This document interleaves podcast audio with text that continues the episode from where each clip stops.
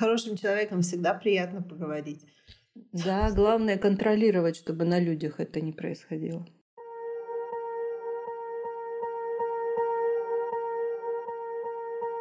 Всем привет! С вами подкаст «Не психуй». Автор контента подкаста – врач-педиатр, психиатр и психотерапевт Психотерапевтической лиги России Марина Витальевна Лазовская. Что важнее, тело или дух? Вы уже набрали в грудь воздуха, чтобы сказать «конечно, бессмертная душа». Не торопитесь и представьте тело как скафандр, в котором дух – космонавт. Пока скафандр работает как надо, космонавту в нем не страшны испытания.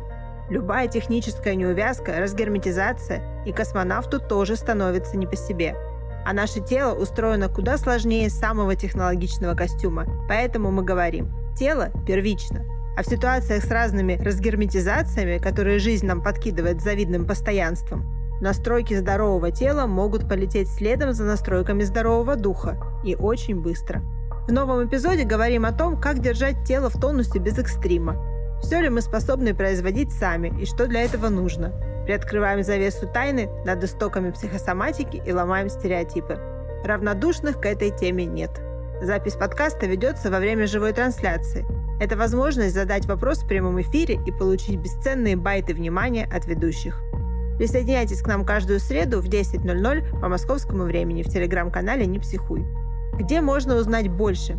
Читайте статью о работе клеток нашего тела и своевременной профилактике, а в ней готовые алгоритмы действий, то есть противоядий от тревоги и дистресса. Активная ссылка в описании этого выпуска. Вот такая вот находка была вчера вечером, что оказывается какой-то человек просто взял и решил нажиться на наших знаниях, нашей славе авторском методе Марины Витальевны. Да, причем сделал это так примитивно и грубо, что я, конечно, была шокирована именно не внезапностью такого события. А с другой стороны, параллельно где-то я думала, ну раз меня уже плагиатят и воруют у меня контент, значит, мой контент явно чего-то стоит. Ну да, да, это же как-то плагиат э, высшее признание мастерства, да? Да, как у немцев есть такая прекрасная поговорка, пусть лучше завидуют, чем сочувствуют. Или все пиар, кроме некролога? Ну, некролог тоже отчасти пиар, к сожалению, его только уже сам абонент не увидит, а так-то да. Ну, друзья, в общем, человек просто взял из э, наших каналов, приглашал вас в это вот низкопробное нечто. Непонятное что? Да, мы попросили вас оказать нам помощь. Очень просто это сделать. Если вы увидели себя на этом канале, просто там есть кнопка «Пожаловаться» и выходит окошко, и вы туда вот что-то пишете. Поэтому, да, вот, вот такое вот бывает, оказывается. Да, друзья, если вы вдруг обнаружили, что вас подключили к этой группе, к этому каналу, то, пожалуйста, зайдите в профиль этого канала и нажмите, там есть такие три точечки, и можно нажать, и выпадет меню «Пожаловаться». И там можно по разным причинам пожаловаться, выберите любую, но можно сказать, что это не настоящий канал или пожаловаться на авторские права. Ну, на авторские права мы уже пожаловались, можно просто пожаловаться, что человек незаконно вас туда сманил и использует авторскую терминологию. Это будет очень-очень важно для нас, чтобы те, кто так делает, знали, что за нами сила наших любимых слушателей и подписчиков. Да, и вместе мы сила, и таких людей нужно останавливать, потому что если мы будем пропускать мимо и говорить, да, за меня уже все сделали, я не буду делать, а потом еще где-то мы также подумали и ничего не сделали, вот отсюда вот и начинаются, собственно, вот эти вот сначала робки, а потом уже такие увесистые ростки зла, и уже потом мы сами удивляемся, откуда это все взялось. Оно вот взялось как раз от того, что мы где-то промолчали, где-то чего-то не сделали, не защитили честь и достоинство свои в первую очередь, потому что когда мы проявляем гражданскую личную ответственность, мы становимся лучше, у нас появляется еще инвестиция в чувство собственного достоинства. Поэтому, да, мы попросили вас это сделать, и, ну, делать или нет, конечно, уже будете решать вы. Вот Марина Витальевна нам пишет. Даша, привет. Если украли, значит пошло признание. Мы над этим делом давно уже размышляем, уже в школе самосоздания, ну, в том виде, в котором ее теперь все знают 6 лет. Ну, и стало понятно, что как-то нужно контент защищать. Ну, не буду себя сильно уж прям хвалить, но похвалить себя тоже важно, как вы знаете. Контент уникальный, и, в общем-то, есть много уже у нас, ну, немного, но были уже у нас такие варианты, когда человечек зайдет к нам на курс ВБ, два месяца поучится, получит первые материалы и открывает уже курсы без всякого нашего ведома открывают у себя в городе курсы, приглашают людей. То есть вот так это работает. Нечистые на руку люди везде есть. И наша задача их останавливать, потому что защитить по-настоящему юридически, то есть со всеми там нужными бумажками авторское право, это, ну, здесь я остановлюсь, потому что все все понимают. Но, слава богу, у нас есть интернет, который ничего не забывает, все фиксирует, и всегда можно проверить, где, кто, когда первый раз это сказал и сделал. Но, тем не менее, это, конечно, неприятно. Да, вот уж правду говорят, что наглость – второе счастье. Я иногда смотрю на всякие такие варианты, думаю, вот надо же, вот как хватило наглости, как хватило вообще чего-то, чтобы просто вот взять, спереть переложить. И самое ужасное, что человек там уже сразу и ссылки на всякие свои там эти счета и карты, типа, присылайте денег, я вам все про вас расскажу. Да, и переврать вообще, вот, собственно, вот эти глупые люди, они палятся именно тем, что у них не хватает ума переделать немножко контент, чтобы комар носа не подточил. Ну, спер ты, ладно, нет у тебя своих мозгов, чтобы что-то создать. Ну, ладно, спер ты ну хоть чуть-чуть переделай, чтобы мы даже не поняли, как и что, и что вроде наше, вроде не наше. А тут берется слово растождествление, перевирается, ошибки грамматические в него помещаются, и понеслось. Вот мой телефон, вот мои карты, давайте тащите мне деньги. Потрясающе. Не прячьте ваши денежки по банкам и углам. Да, и вот э, существует же, да, эта поговорка «без лоха жизнь плоха». Люди сейчас находятся в таком измотанном дистрессами, фрустрированном состоянии, что у нас в эти моменты включается психологическая защита. Мы все хотим чего-то очень простого. Вот чтобы нам реально всунули в рот волшебную таблетку, которая расколдует все эти кошмары внутренние и внешние, еще водички притащили запить, еще проследили, чтобы мы ее проглотили. Это вот такая психологическая защита, и она работает у нас всегда. Все люди этому подвержены, именно потому что психика, ну, она заточена на то, чтобы мы любой ценой сохраняли жизнь. И мы все хотим очень простого чего-то. Делай раз, и вот тебе результат. Вот и поэтому плодятся, колосятся вот эти вот мошенники. Если раньше, до пандемийные времена, до пандемийные времена, статистика была такая, что в каждом сегменте 30% мошенники, настоящие мошенники, которые разводят людей. Еще 30% это просто вот какие-то такие вот неграмотные люди, которые, вот как я приводила пример, фишку какую-то где-то словили и уже начали свои курсы открывать. Ну и, в общем-то, настоящие честные профессионалы, они всегда говорят, что быстро и легко только морфий помогает. На все остальное нужно время и усилия. Мы против наркотиков. Когда мы находимся в состоянии вот такой вот растерянности, измотанности, усталости, растрепанных эмоций, у нас включается автоматически эта защита, и мы хотим, чтобы нам кто-то что-то дал простое и волшебное. Поэтому у нас не 100 748 подписчиков, а 10 748. И мы любим каждого из вас и рады каждому из вас, потому что вы действительно верите, где-то, может быть, сейчас уже на интуитивном уровне стараетесь удержать в себе веру, что проблемы накапливаются годами и десятилетиями, и ни один человек в мире не может вам помочь их решить за одну-две консультацию, один марафон, один тренинг и вообще. Ну вот, это же понятно всем разумным людям. Ну, просто я это говорю к тому, чтобы мы сейчас все контролировали в себе вот эти вот поиски «давайте быстро что-то мне сделайте, мне очень плохо». И вот мы, собственно, и видим такой пример. Ну, вообще-то, вообще-то, любой наш алгоритм работает сразу. Это, конечно, не волшебная таблетка от всех бед, но от какой-то конкретной ситуации вовремя использованный алгоритм приносит результат моментально. Ну, начать даже с этого растождествления, с нашего самого базового, который, ну так, для чистоты, для красоты Потому что мне уже говорили, что за слово такое растождествление.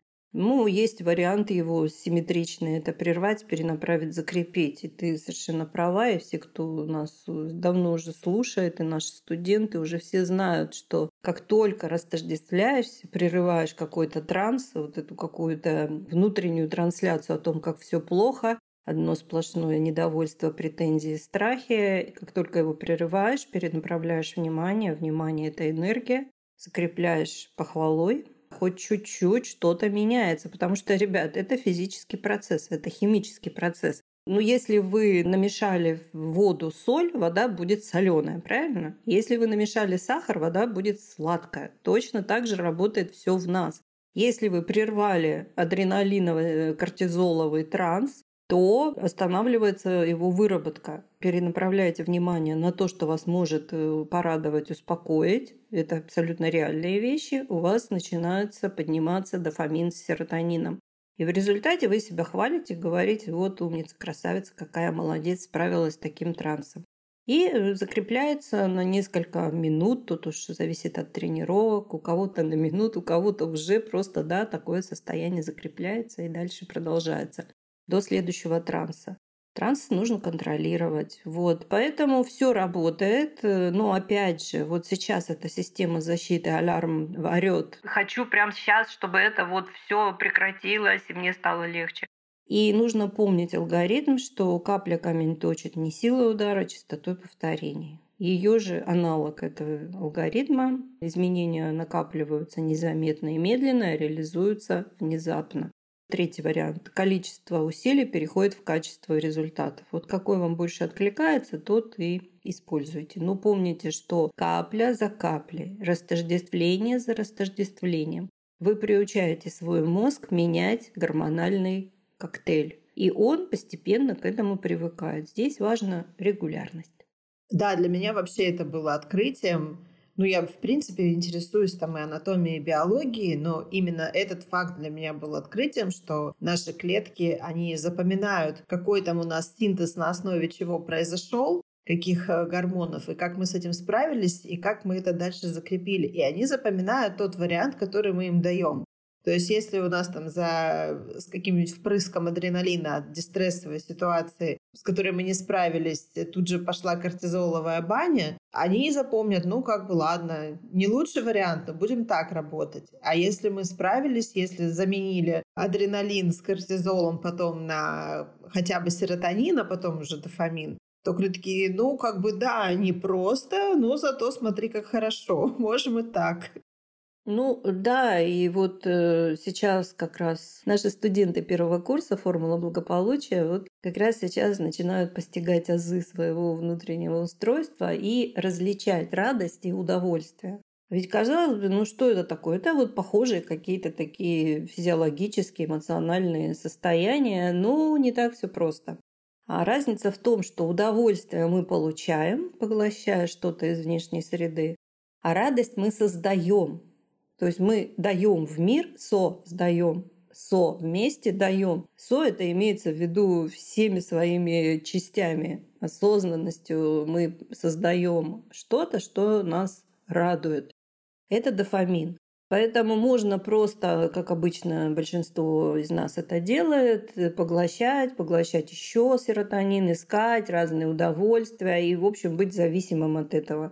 А можно вот, когда я сейчас рассказала схему, научить себя, приучить себя осознанно менять свое физико-химическое состояние, это работа дофамина, потому что дофамин – нейромедиатор отсроченного вознаграждения. И вот когда мы делаем, ну, как бы не получаем результатов, как можно продолжать делать, не получая результатов? Только через самомотивацию имеется в виду, если я верю, что это работает, я буду продолжать это делать, и в какой-то момент у меня количество усилий переходит в качество результатов. И тогда дофамин приводит серотонин. И это совсем уже другая история, потому что мы перестаем быть такими на 100% зависимыми от внешнего получения каких-то вариантов удовольствия. Мы сами становимся вот этим источником для того, чтобы получить хоть капельку серотонина через дофамин. А потом капельки превращаются в источник, а потом в поток. Ну да, наверняка каждый из вас, друзья, знает, что такое удовольствие от какого-то выполненного дела, от какой-то осознанной деятельности, и как потом э, вот это состояние вдохновения и, не побоюсь этого слова, кайфа длится долго и приводит за собой серотонин. Правильно ты сказала, что оно длится намного дольше, потому что серотонин расходуется сразу. Ну вот там в синапсах захватили молекулы серотонина. Один отросток аксон, другой отросток дендрит. Ну вот мы почувствовали, ой, как по кайфу. Ну все, кто употреблял хоть раз в жизни алкоголь, вот как раз первый глоток алкоголя – это вот полная картина, как действует на нас серотонин. А если мы постарались, и сделали что-то, не имея пока еще вот этого вот кайфа, мы получаем этот кайф намного сильнее. Почему? Первое, потому что дофамин приводит серотонин, тот же самый серотонин. А второе – это то, что зашифровано в алгоритме «сделал дело, гуляй смело». Потому что над нами уже не давлеют никакие дела, которые мы должны делать. Они важные, но мы их постоянно прокрастинируем, постоянно придумываем себе какие-то отсрочки, на потом и на всякие надеемся. И оно над нами давлеет. Потому что если вы не верите, не знаете, что такое незавершенный гештальт, это вот как раз какое-то действие, которое не было доведено до конца. Какой-то импульс пришел, какое-то желание или необходимость пришли, но мы их не довели до конца. То есть дофамин не проработал и не привел серотонин. И плюс еще ну, у всех, конечно, в разной степени. Есть люди более чувствительные, совестливые, есть люди менее чувствительные, более бессовестные. То есть они э, вступают вот в эти сделки со своей совестью, прокрастинируют всякие разные важные дела, и потом ходят вот под этим домокловым мечом незавершенных гештальтов. И тогда, когда они все-таки это сделают, они уже не чувствуют кайфа. Почему? Потому что этот весь кайф не пошел в ощущение, он пошел на покрытие вот этих вот дефицитов, которые были созданы в то время, когда человек ходил и мучился от того, что ему надо сделать, но он не делает. Зачем себя так мучить? Жизнь и так такая трудная, и все труднее становится. Берегите себя. Не откладывайте на потом. Магазин возможностей – это подборка инструментов школы самосоздания, созданных на научной основе с учетом знания и понимания алгоритмов жизни. Каждый инструмент – это устойчивая инвестиция в изменчивом мире. Они не портятся и не устаревают. Инструменты качественны, эффективны, уникальны и долговечны. Они проверены на практике и показывают высокие результаты, а еще адаптируются под владельца и развиваются вместе с ним. Выбирайте инструмент, пользуйтесь возможностями, живите лучше. Активная ссылка в описании выпуска. Я вот старшей дочери тоже недавно объясняла про дофамин и серотонин. Ну, она, как все подростки, такая, конечно, хмыкнула, но, видимо, где-то что-то задержалось и запало. И вот он там периодически приходит. Вот у меня там это получилось, это получилось, я это сделала, вот так, вот так. Такой кайф, давай что-нибудь поделаем другое. Я говорю, вот, отлично, давай. Дофамин ты себе создала, можем пойти закинуться серотонином. Замечательно.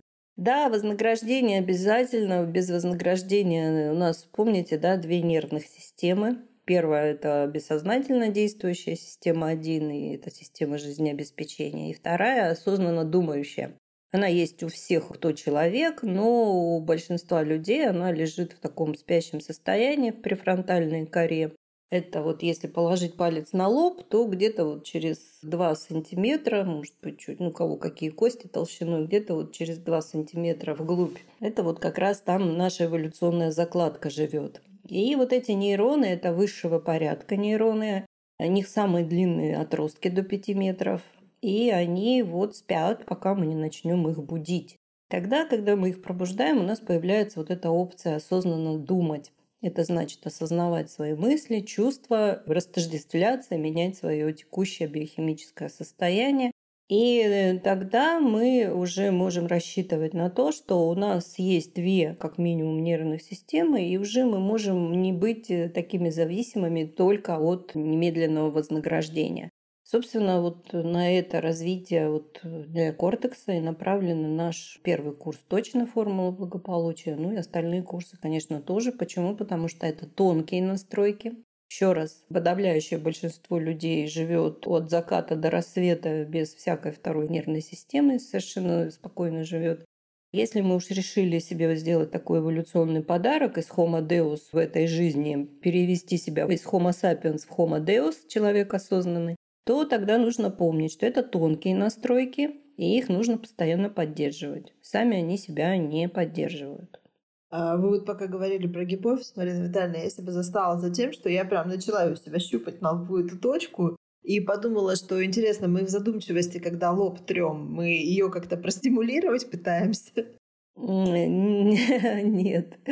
Это такое рефлекторное действие, когда мы напряжены, вот в глубоких раздумьях каких-нибудь находимся, а у нас из-за адреналина, потому что это адреналин, возбуждение вызывает, у нас спазмируются капилляры и сосуды, которые, собственно, питают, согревают и очищают клетки мозга. И рефлекторное действие потереть лоб, это значит сделать прилив крови, вот эффект горчичника, да, сделать прилив крови к коже лба и таким образом перераспределить э, нагрузку в капиллярных сетях, обслуживающих гудящий от напряжения мозг.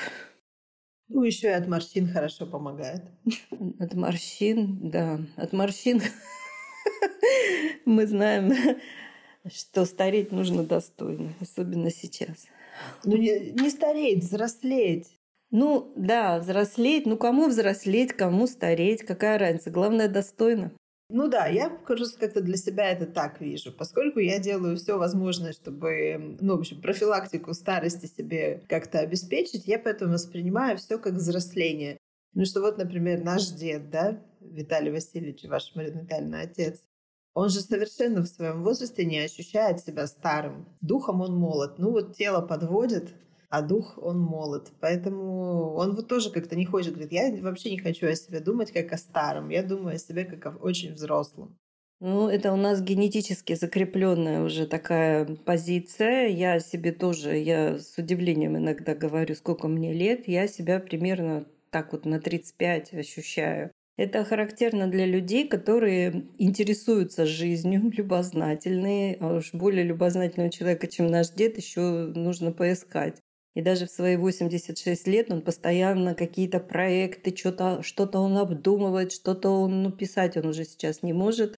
Что-то постоянно в нем крутится. И это вот как раз биологи, нейробиологи изучали этот феномен и сделали вывод, что люди, которые детерминированы, то есть соединяют себя с будущим, они не чувствуют свой возраст и, собственно, не дряхлеют физически так же быстро, как сверстники, у которых все хорошее было в прошлом, уже все закончилось, и вот работа закончилась, и вот внуки, и вот-вот, и вот все уже в прошлом.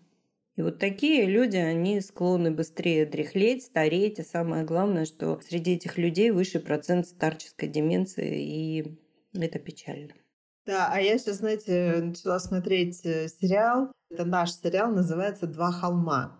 В общем, это про гипотетическое будущее, и в этом будущем э, победили женщины. То есть там был какой-то глобальный катаклизм, после которого, в общем, мужчины живут в гетто, а женщины живут в таких там эко-городках. И вот один из этих городков называется «Два холма». Ну, там, в общем, это такая, можно сказать, социальная сатира, но там интересно, что мы знакомимся с главной героиней и ее матерью, а они выглядят абсолютно как ровесницы. Главной героине при этом 50, как она говорит. Я, можно сказать, вот только жить начала. Мне 50, выглядит она при этом типа на 25. И точно так же выглядит ее мама. Вот. И, и, в общем, я про то, что вот уже тоже там как-то вот наука дошла до того, что в любом возрасте можно быть красивым, молодым и активным. Вот бы нам так. Дожить. Да, да, это прекрасная утопия. Кто-то воплотил свою мечту. Я, хотя с большой осторожностью отношусь к отечественным сериалам, но загляну ты для меня такой важный эксперт, который плохого не посоветует. Я просто еще хочу добавить комментарий, что за 20 последних лет, ну уверенных 20, а то и 30, когда к нам пришли социальные сети и все в них переселились с восторгом, распространялась культура эйджизма.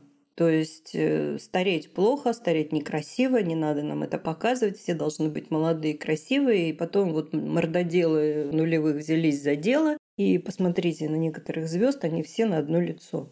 Они гоняются за молодостью, потому что существует вот эта вот культура эйджизма.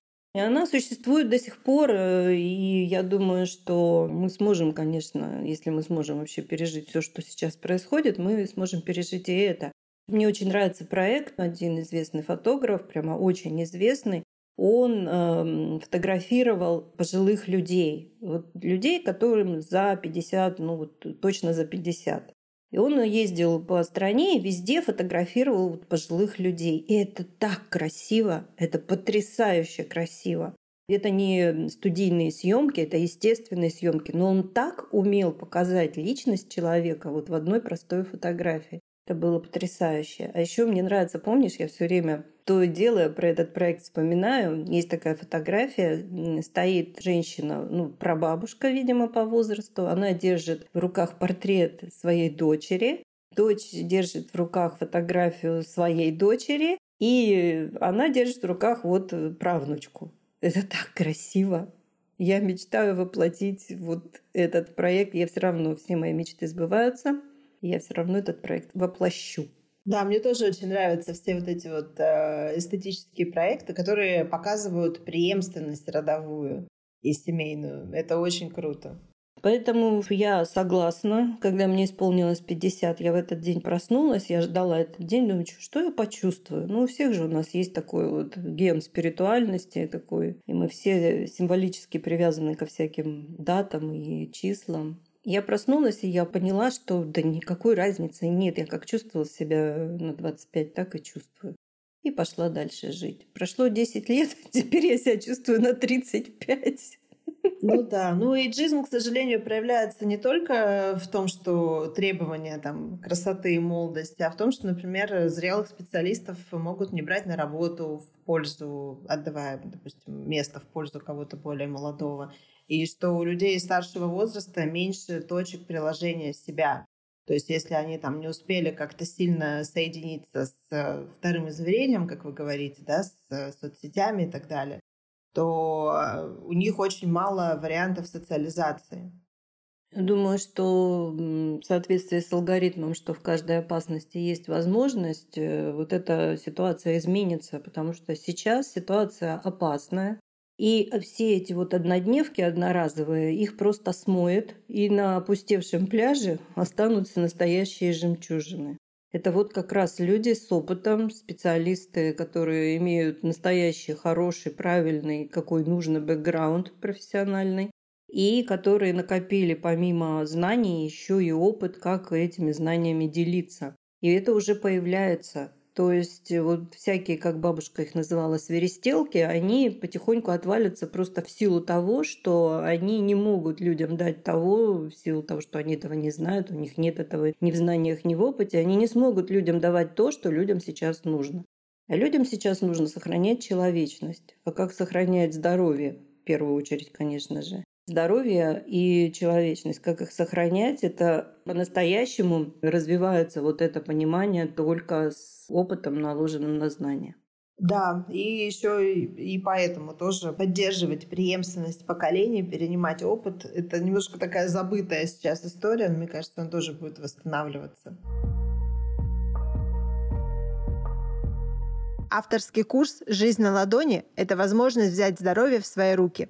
Во время прохождения курса вы научитесь лучше понимать связь тела и психики, разбираться с симптомами тревоги, причиной нарушения здоровья, освоите эффективные методы самопомощи, сможете значительно облегчить течение других хронических заболеваний, корректировать симптомы и проводить профилактику в дальнейшем. Все навыки курса остаются с вами навсегда. Слушатели курса на всем его протяжении сопровождают кураторы, обученные автором метода. Ну, возвращаясь к теме нашей трансляции сегодня, мы не очень далеко от нее ушли, но все-таки подойдем чуть ближе. Мы очень часто здесь говорим, что тело первично, тело первично. Те, кто там ратует за дух, говорят, ну как же так, а как же наш бессмертный дух? А я вот понимаю, что каждый раз, когда у меня какие-то сложности со здоровьем ситуативные, мне уже вообще на дух сразу становится наплевать. То есть никакого развития, никакой радости, никакого там дофамина и близко нет, когда мне физически плохо. И вот что наши клетки нам про это говорят?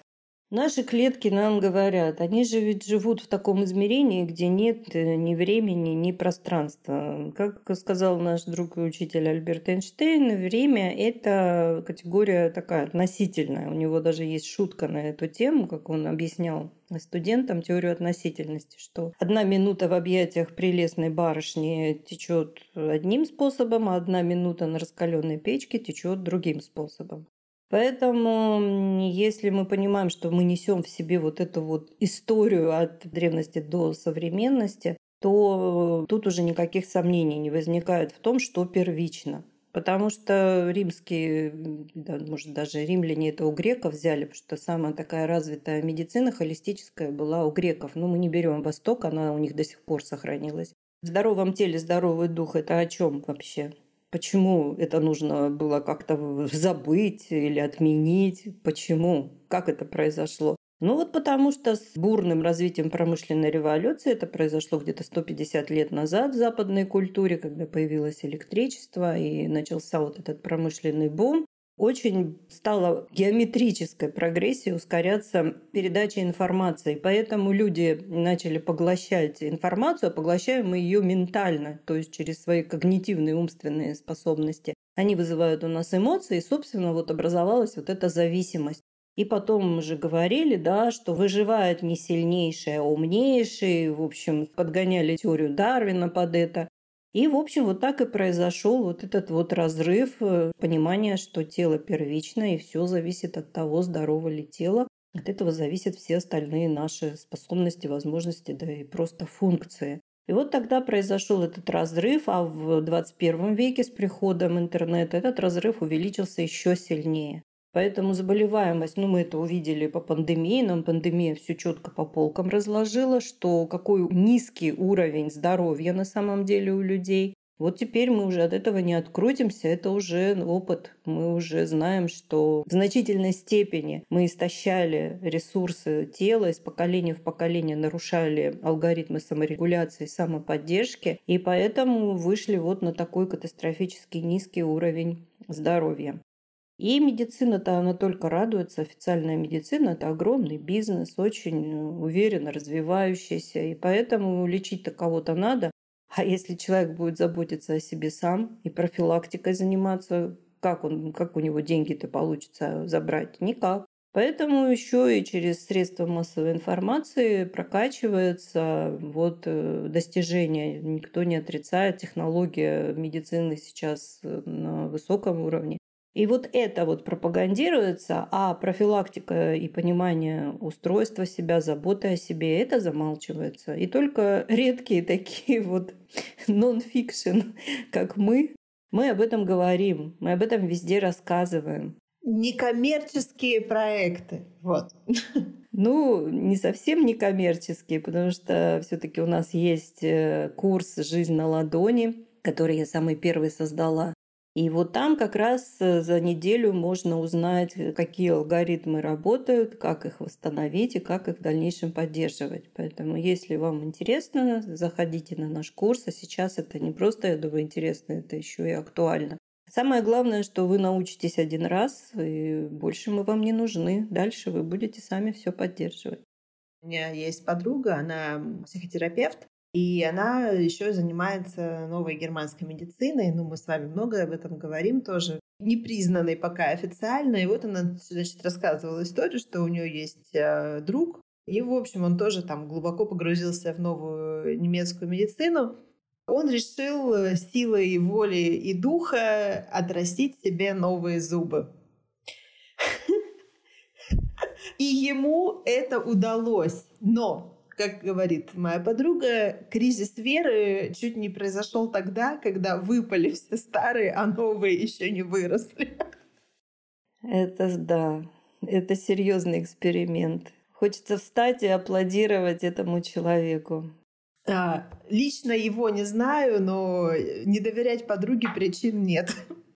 Я помню, что однажды я столкнулась с этим феноменом Еще когда училась в институте, у нас была одна девочка, потрясающая яркая личность. Ну и, конечно, там то, что она была такая необычная, яркая. Ну, в общем, наши преподаватели говорили, что она то ли шизофреничка, то ли психопатка. А на самом деле она была просто очень яркой, неординарной для середины 80-х личностью. И однажды она приходит и говорит, а у меня новые зубы отросли.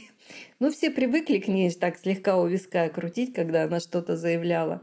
Ну и он, тем не менее, она показала нам, что у нее действительно, когда она родила первого ребенка, у нее просто катастрофически начали высыпаться зубы, а денег на стоматологию не было. И вот она так и ходила. И она показывает, у нее действительно через десна пробиваются новенькие такие симпатичные беленькие зубки. Так что я верю, что такое бывает. Да, по поводу доктора Хаммера и новой немецкой медицины, кажется, на прошлой неделе в видео, где у нас ютубчик ШС, посмотрите вот это видео, я там постаралась немного рассказать о психосоматике, о Рудигере Дальке и о Хаммере. Ну да, мы же все время говорим, что психосоматика, психосоматика, и до сих пор еще есть люди, которые не верят в психосоматику. Для меня это особенно удивительно. Мы с вами, по-моему, тоже в каком-то эпизоде подкаста это было. Я говорила, что у меня все болезни психосоматические. Я всегда могу отследить, что у меня откуда выросло. И на следующей же неделе я заболела и проболела всю неделю. Но зато я точно знала, откуда оно у меня выросло. Ну, вот осознанно болеть, оно все равно легче получается. Потому что когда ты понимаешь, что у меня, я, я уже постоянно это говорил, наверное, уже надоело всем этим своим замечаниям, что два с половиной года у меня не было простудных заболеваний. То есть я два с половиной года вообще ничем не болела. И когда я думаю, как врач, думаю, так, а как моя иммунная система вообще работает? Почему она не реагирует на всякие агенты? Тут немцы сходят с ума от страха заразиться ковидом, а у меня вообще ничего, никакой вирус ко мне не цепляется. Как это работает? А потом я тут же себе ответила на вопрос. То есть вот я люблю с собой такие диалоги самоаналитические устраивать. Я говорю, слушай, ты странная вообще такая девушка. Почему ты должна болеть, если ты каждый день делаешь лор-гимнастику? Если ты каждый день делаешь гимнастику, пару упражнений, пару-тройку на растяжку? Если ты каждый день выдергиваешь себя из кортизоловых трансов, почему ты вообще в принципе должна болеть? Ну вот, поговорили, и я успокоилась. С хорошим человеком всегда приятно поговорить. Да, главное контролировать, чтобы на людях это не происходило. Ну, давай все-таки для чистоты картины скажем пару слов про витамин D. Ну, я могу рассказать про свой э, опыт с витамином D.